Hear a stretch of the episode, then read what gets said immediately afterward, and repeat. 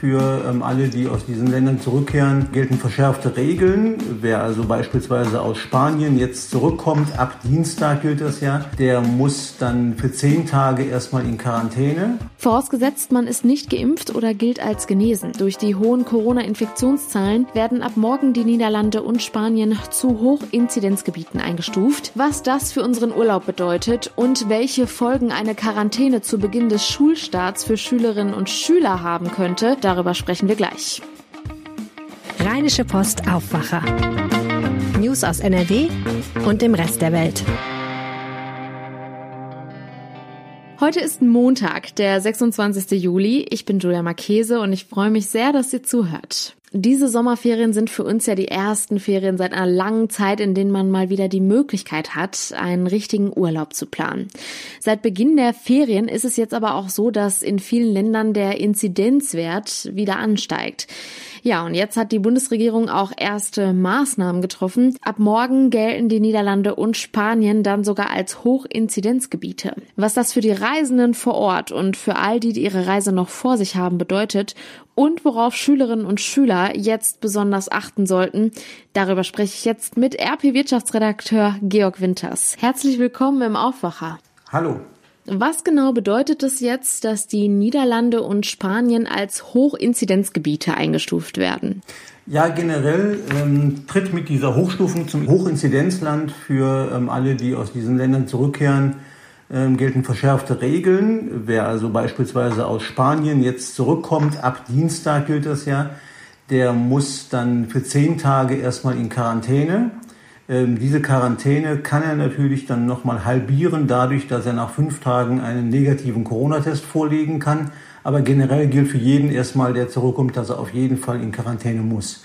Das war bisher anders, weil Spanien zum Beispiel nur als Risikogebiet galt und damit äh, ein negativer Corona-Test ausreichte. Das wird jetzt anders. Wie gesagt, jeder, der nach Hause kommt, muss auf jeden Fall erstmal in Quarantäne. Aber das Gleiche gilt dann auch für die Niederlande? Das gilt auch für die Niederlande. Ähm, bei den Hochinzidenzgebieten macht die Regierung da keinen Unterschied, äh, egal ob es das Nachbarland Niederlande ist oder das weiter entfernte Spanien. Wenn bestimmte Werte da überschritten sind, dann gelten die gleichen Regeln für alle. Aber geimpfte und genesene Personen sind ja von dieser Quarantänepflicht befreit, oder? Ja, das ist wichtig, das muss man natürlich dazu sagen. All diese Regeln gelten in Anführungsstrichen nur für diejenigen, die nicht geimpft, also nicht vollständig geimpft und nicht nachweislich genesen sind.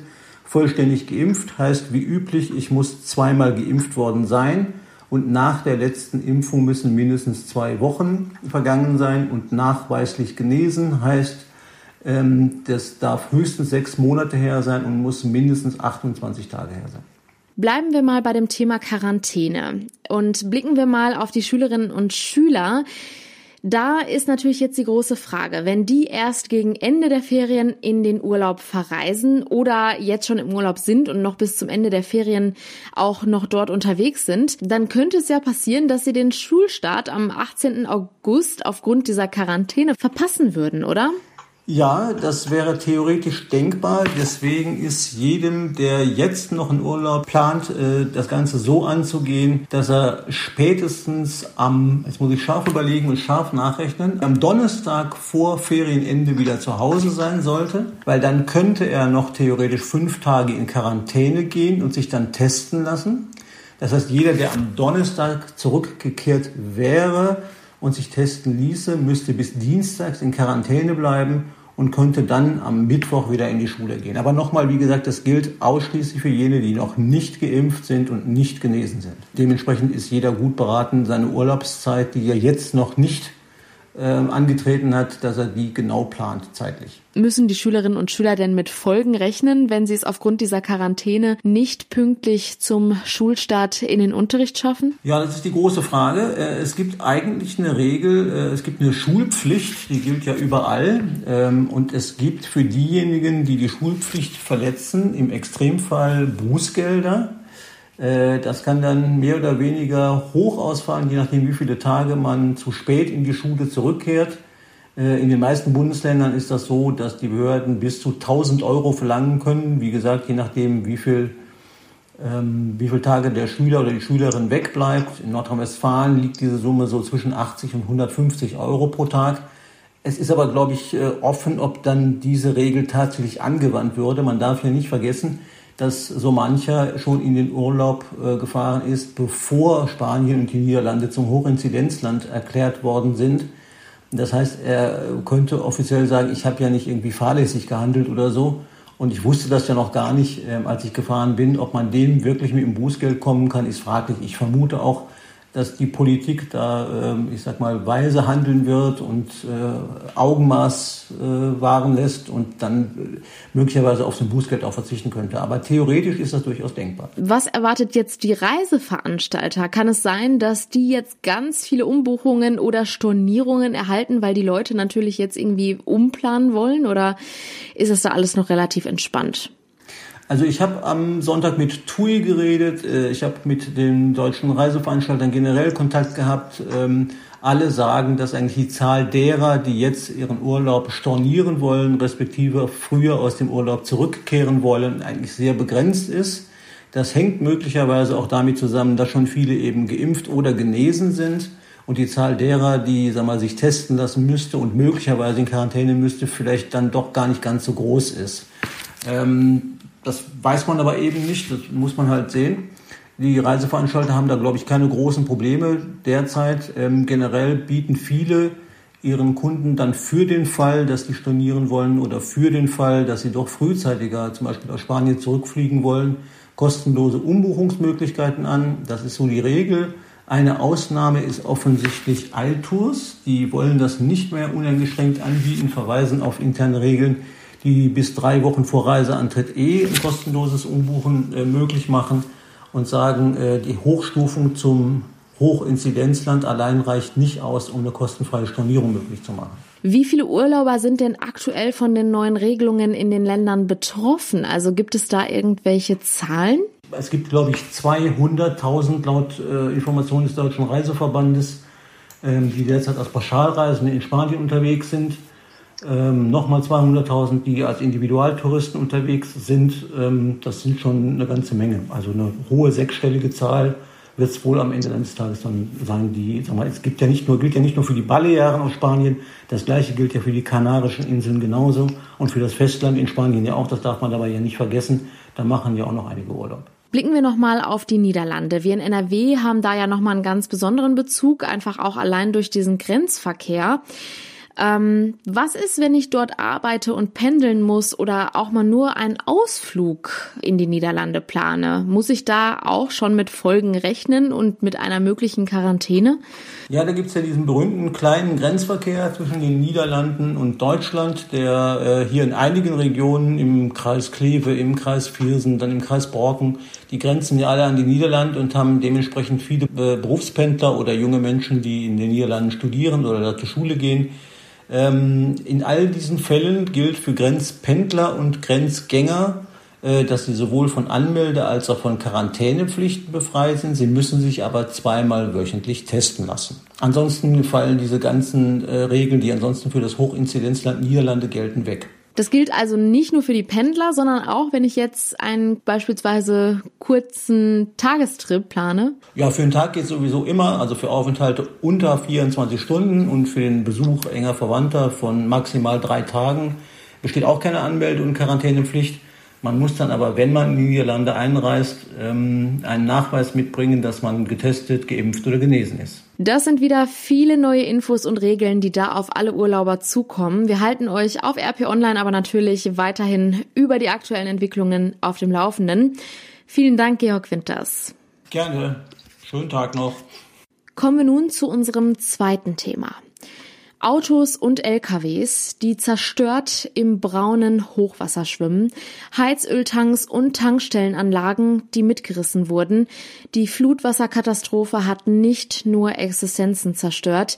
Eine weitere Folge Öl, Diesel und andere Schadstoffe wurden dadurch in die Gewässer gespült. Konkret, die Flut hat der Umwelt geschadet. Die Details dazu hat NRW-Reporterin Claudia Hauser recherchiert. Hallo. Hallo, guten Morgen.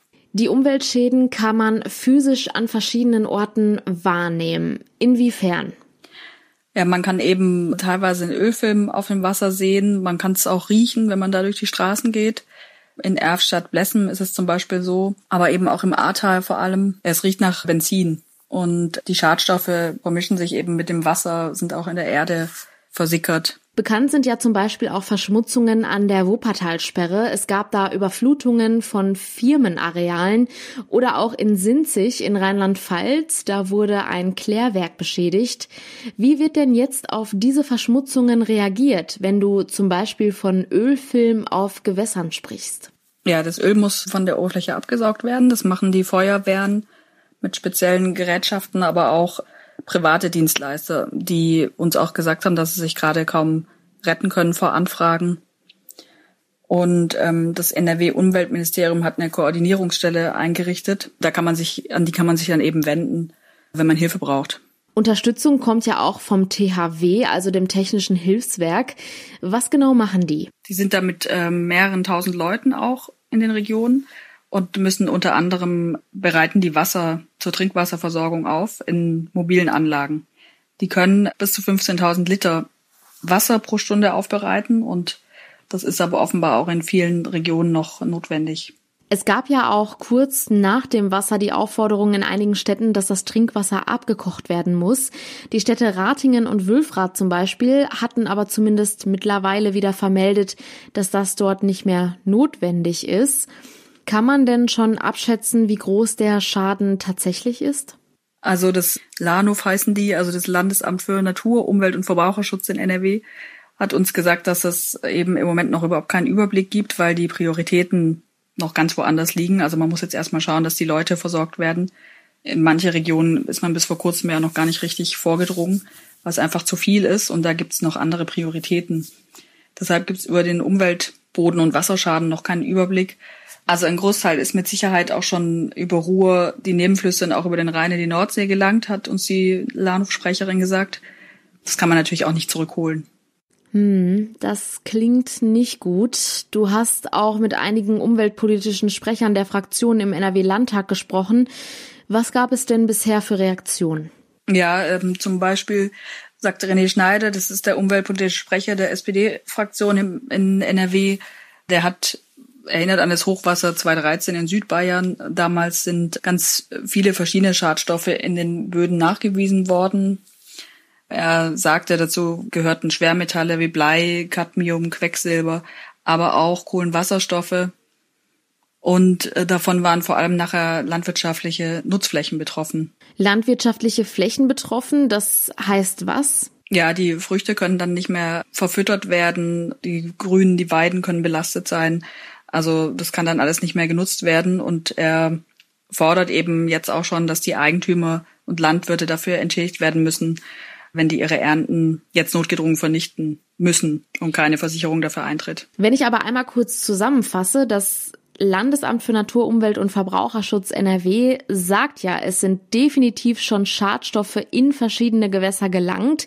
Aber in welcher Dimension, das kann man jetzt noch nicht sagen? Ja, genau, weil eben gerade noch leider es andere Prioritäten geben muss, was einfach insgesamt viel zu viel zu tun gibt. Claudia Hauser zu den Schadstoffen in Gewässern nach der Flutkatastrophe. Vielen Dank. Danke auch.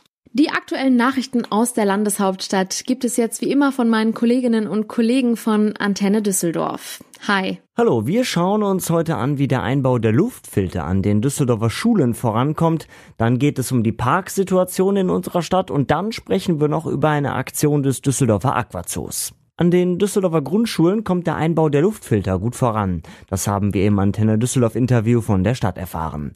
Bis Ende der Sommerferien will man an allen Schulen durch sein. Charlotte Großer hat einen Überblick. Heute ist genau Ferienhalbzeit. Rund ein Drittel der Schulen sei inzwischen fertig ausgestattet. Beim Rest würden nur noch letzte Installationsarbeiten fehlen, heißt es von der Stadt. Bevor es für die Kinder dann in drei Wochen zurück in die Schulen geht, gibt es noch verschiedene Möglichkeiten, sich in den Sommerferien zu beschäftigen. Bei den Düsselferien sind vereinzelte Angebote in den Jugendfreizeiten frei, beispielsweise in Unterbilk oder Wersten. Außerdem bieten auch die Düsseldorfer Museen und das Amt für Schule und Bildung Workshops und Mitmachangebote an. Die Einzelheiten dazu stehen auf antennedüsseldorf.de. Einen Parkplatz vor der eigenen Haustür zu finden, das wird für viele Düsseldorfer immer schwieriger. Die Stadt arbeitet deshalb an einem neuen Parkraumkonzept für Düsseldorf. Für jedes Viertel muss aber eine individuelle Lösung her, sagt der Vorsitzende des Ordnungs- und Verkehrsausschusses Norbert Czewinski von den Grünen. Ziel ist, das Anwohnerparken auszuweiten, Fremdparker möglichst rauszuhalten oder eben kostenpflichtig zu machen. Daneben Anwohnerquartiersgaragen, da haben wir mit der CDU vereinbart, dass wir da etwas auf die Beine stellen wollen und mehr Parkplätze für Carsharing, weil das reduziert auch den Parkdruck, wenn man auf das eigene Auto verzichten kann. Mit einem Carsharing-Auto könnten mehr als sieben private Pkw ersetzt werden, heißt es von der Stadt. Ab nächstem Jahr richtet eine städtische Tochterfirma sogenannte Mobilitätsstationen ein. Dort sollen wir dann Autos, Fahrräder und Lastenräder leihen und wieder abstellen können. Im Düsseldorfer Aquazoo können wir ab sofort alte Handys, Laptops oder Druckerpatronen abgeben. Mit der Sammelaktion will das Museum zum Klimaschutz beitragen und sozial benachteiligte Kinder unterstützen. Die Einzelheiten hat Antenne Düsseldorf Reporterin Kirsten Hedwig Rondorz. Wir brauchen immer mehr seltene Rohstoffe, erläutert die stellvertretende Direktorin des Aquazoos. Für den Abbau werden beispielsweise in Zentralafrika große Flächen entwaldet oder zerstört. Dabei könne man die Bauteile unserer alten Geräte oft noch sehr gut recyceln. Im Eingangsbereich des Aquazoos können wir deshalb jetzt zum Beispiel unsere alten Handys oder iPads abgeben. Ein Ticket ist dafür nicht nötig. Auch die letzten Münzen aus der Urlaubskasse oder alte D-Mark-Scheine können wir spenden. Die Erlöse gehen an eine Organisation, die sich für benachteiligte Kinder einsetzt. Und soweit der Überblick aus Düsseldorf. Mehr Nachrichten gibt es auch immer um halb bei uns im Radio und rund um die Uhr auf unserer Homepage antennedüsseldorf.de. Vielen Dank. Und diese Themen sind heute außerdem noch wichtig. Bei uns in NRW gilt ab heute wieder die Inzidenzstufe 1. Grund dafür sind die weiter ansteigenden Corona-Infektionszahlen. Am Sonntag meldete das Robert-Koch-Institut einen Inzidenzwert von 17,1. Da die 7-Tage-Inzidenz von 10 überschritten ist, gelten ab heute wieder strengere Regeln. Unter anderem bei der Maskenpflicht, Abständen und Zusammentreffen. Die höchste 7-Tage-Inzidenz hat mit 64,7 Stand gestern aber weiterhin Solingen. Laut des Landesgesundheitsministeriums ist das die erste Kommune in NRW, die nun voraussichtlich wieder die höchste Stufe 3 erreicht, die bei einer 7-Tage-Inzidenz ab 50 vorliegt. Auch Düsseldorf verzeichnet einen Anstieg der Infektionszahlen und wird mit einer Inzidenz von 39,9 Stand gestern voraussichtlich morgen Stufe 2 erreichen. Auch hier gelten dann wieder strengere Einschränkungen. Der Immobilienkonzern Vonovia will heute den Ausgang seines Übernahmeangebotes für den Konkurrenten Deutsche Wohnen bekannt geben. Der Bochumer Konzern hatte bereits vergangene Woche mitgeteilt, dass er sich voraussichtlich nicht genügend Aktien sichern konnte. Demnach kam Vonovia vorläufig auf 47,6 Prozent der Anteile, benötigt aber mindestens 50 Prozent. Damit wäre der zweite Anlauf zur Übernahme der Deutschen Wohnen vorerst gescheitert. Und zum Schluss noch der Blick aufs Wetter. Der Tag beginnt meist bewölkt, aber niederschlagsfrei. Im Tagesverlauf sind dann örtlich auch Schauer und Gewitter möglich. Die Temperaturen liegen zwischen 23 und 26 Grad. Morgen beginnt der Tag sonnig und niederschlagsfrei. Die Höchsttemperaturen liegen auch hier zwischen 23 und 26 Grad. Zum späten Abend ist dann gebietsweise mit Schauern zu rechnen. Und das war der Aufwacher vom 26. Juli. Kommt gut durch den Tag. Bis dann. Ciao. Mehr Nachrichten aus NRW gibt's jederzeit auf RP Online. rp-online.de